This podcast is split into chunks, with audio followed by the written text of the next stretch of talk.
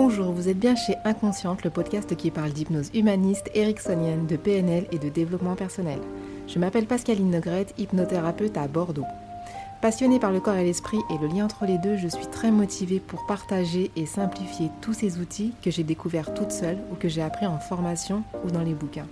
Les citations de Thomas d'Ansembourg. C'est une expérience à vivre, il n'y a pas de commentaire à en faire en fait. La violence résulte d'un manque de vocabulaire car l'individu ne sait pas décrire ce qu'il ressent. La CNV est un outil extraordinaire dont j'ai entendu parler il y a quelques années. Une amie avait suivi des stages d'initiation avec son compagnon et m'avait parlé rapidement du concept de la CNV. Internet a fait le reste, en surface, en tentant de résumer et de paraphraser les travaux de Marshall Rosenberg et de Thomas d'Ansembourg. La CNV est née dans les années 70. Marshall Rosenberg, son fondateur, est américain.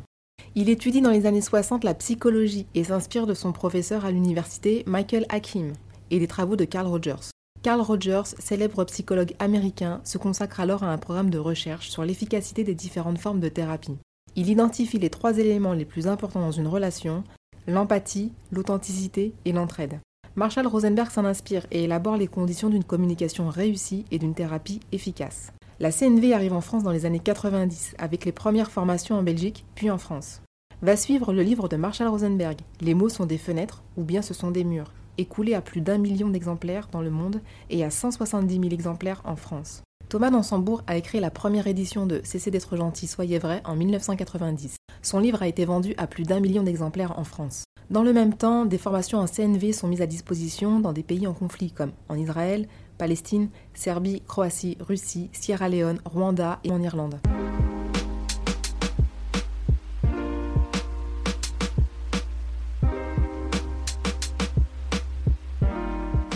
Qu'est-ce que la CNV Un outil puissant au service de la paix et qui utilise le langage. Pas étonnant qu'en tant qu'hypnothérapeute, je m'intéresse à ce langage qui a permis de résoudre des conflits de grande envergure.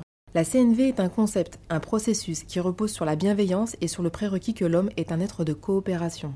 Avant de commencer les modules de formation, j'ai d'abord entendu parler de l'OSBD et du langage girafe-chacal, loin d'être suffisant mais néanmoins essentiel. L'OSBD c'est le O pour observation, le S pour sentiment, le B pour besoin et le D pour demande. Marshall Rosenberg représentait les différents types de langage avec des marionnettes, une girafe pour la communication de l'empathie et un chacal qui représente le langage chargé de reproches.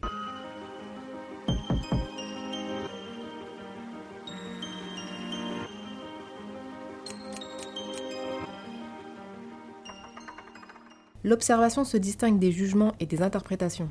Elle est uniquement basée sur les faits, ce qu'on voit, ce qu'on entend, ce que l'on sent, ce que l'on touche.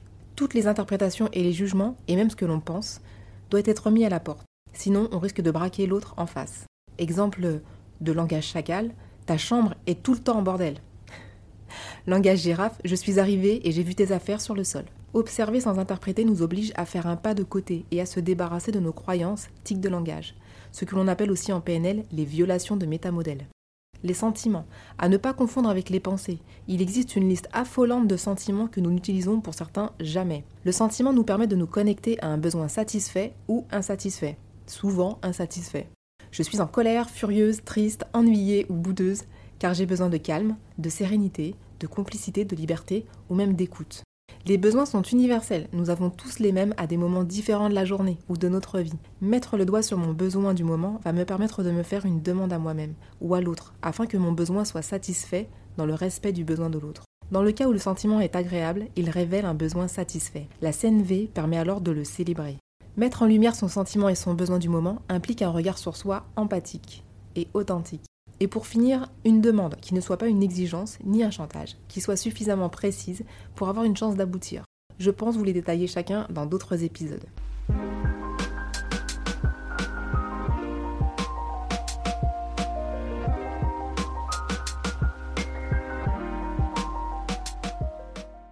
En approchant la CNV en surface comme je l'ai fait pendant des années, je pensais qu'elle se limitait à l'expression des sentiments et des besoins.